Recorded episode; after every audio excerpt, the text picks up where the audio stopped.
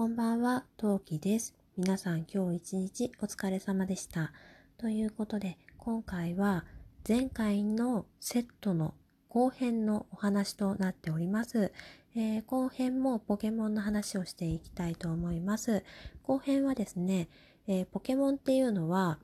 えー、皆さんご存知の通り、まあ、ポケモンをね、ゲットしまくって図鑑を埋めたり、ストーリー上のえー、ポケモンマスターと言われるものを目指したりするお話なんですが、手持ちのポケモン、経験値を貯める、強くさせるポケモンっていうのが6匹っていうふうに決まっているんですね。で、今回紹介させていただく私のこのトークでは、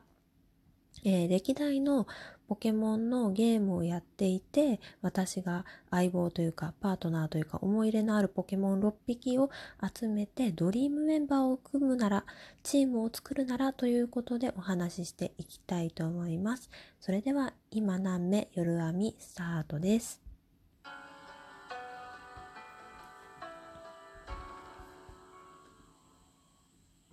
はい。ということで、えー、前回ね、おでんくんが考えてくださいました、私の、えー、おでん地方での、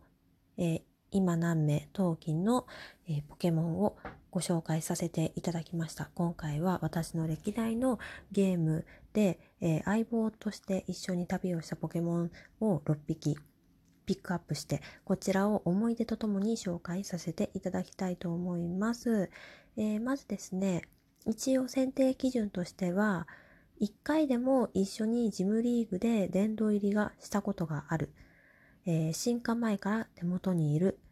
そのゲームの名前を言った時にパッと思い出したポケモンである。こんな感じで選定基準を一応設けながら6匹選びました。で、えー、メモに一応今回は書いていろいろね、あの、台本として用意をしたんですけど、あの、なんだろう、パッと思い出したポケモンから順に書いた結果ですね、えー、ポケモンのそのゲームの販売した販売されたゲームの順にご紹介ができなくなってしまいました。例えば赤の次に本当は金銀が来るんだけど、そもそも一番スタートに紹介させていただくポケモンからすでに赤、緑の時代のポケモンじゃないとかいうことがありますので、ご紹介させていただくゲームと、えー、販売された順番の順番は違うというふうにご理解いただければと思います。それではね、サクサク紹介していきたいと思います。はい。最初に紹介するのは、サーナイト、包容ポケモン。未来を予知する力がある。トレーナーを守る時、最大のパワーを発揮する。はい、こちらのポケモンですね。こちらのポケモンは、あの、おでんくんが前回ね、トークでも話させていただいたんですが、えー、おでんくんがキルリアというポケモンを私に、えー、私の手持ちとして入れてくれたんですけど、このキルリアの進化したものになっています。えー、サーナイトはですね、えー、ルビー、サファイアっていう、えー、ポケモンのルビーで私がラルトスという、えー、2つ前、サーナイトの2つ前のポケモンとしてゲットしたのが、えー、ゲットしました。えー、かなり序盤の方でラルトスを捕まえて、そのまま一度も、えー、パソコンっていうかボックス転送することなくずっとスタメンでいて、そのまま、えー、と、ね、ジムリーグで殿堂入りしました。はい。次。レントラー、眼光ポケモン。瞳が金色に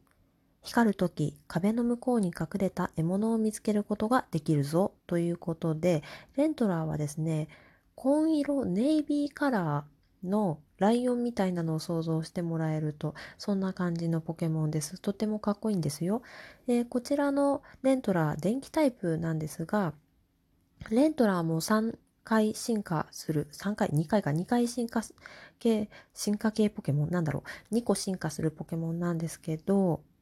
えー、この2個前がね、コリンクっていうすっごいもうなんだろう、それこそライオンの赤ちゃんみたいな、なんかライオンの赤ちゃんとネズミを足して2で割ったようなすごい愛らしい感じのポケモンで、このコリンクに一目惚れしたんですね。なんですけど私、歴代のポケモン必ず手持ちにピカチュウを入れていたんですよ。でも、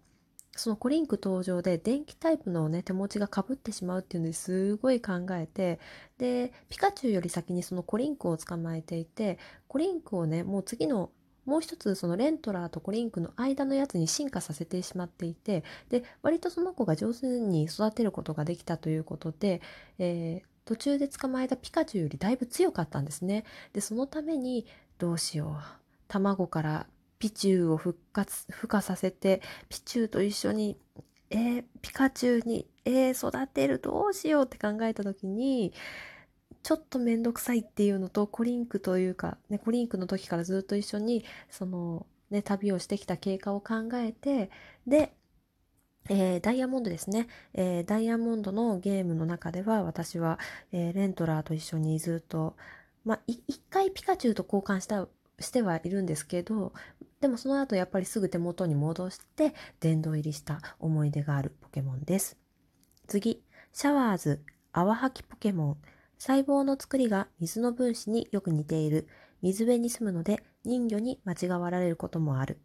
ということで、えー、こちらはですね、まあ皆さんちょっと知っている方が多いポケモン、EV っていうポケモンがいるんですけど、これに水の石っていうのを渡すと進化するのがシャワーズです。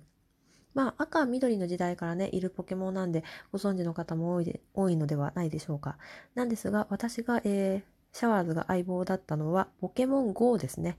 えー、ポケモン GO もね、割とメジャーなアプリなので知ってる方多いと思うんですけど、ちなみに私今もうポケモン GO はアンストしちゃったんで、スマホの中にはデータがないんですけど、ポケモン GO がまだ出来たてほやほやで、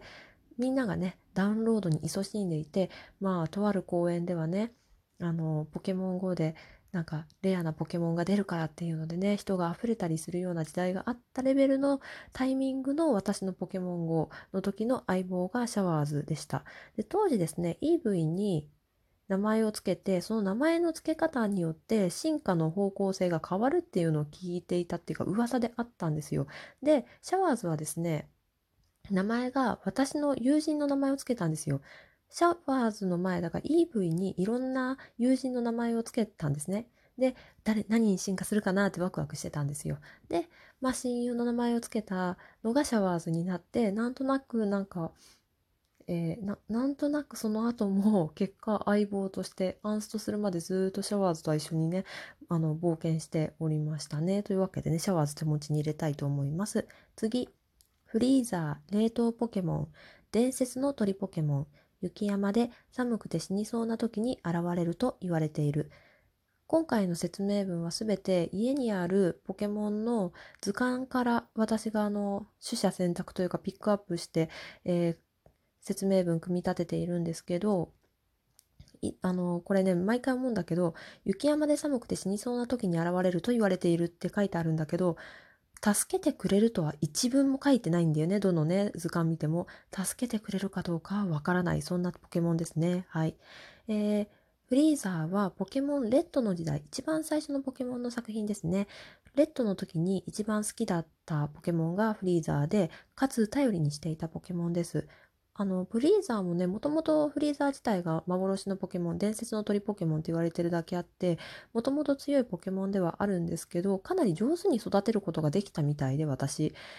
なんか、友人の間でバトルとかしても、フリーザ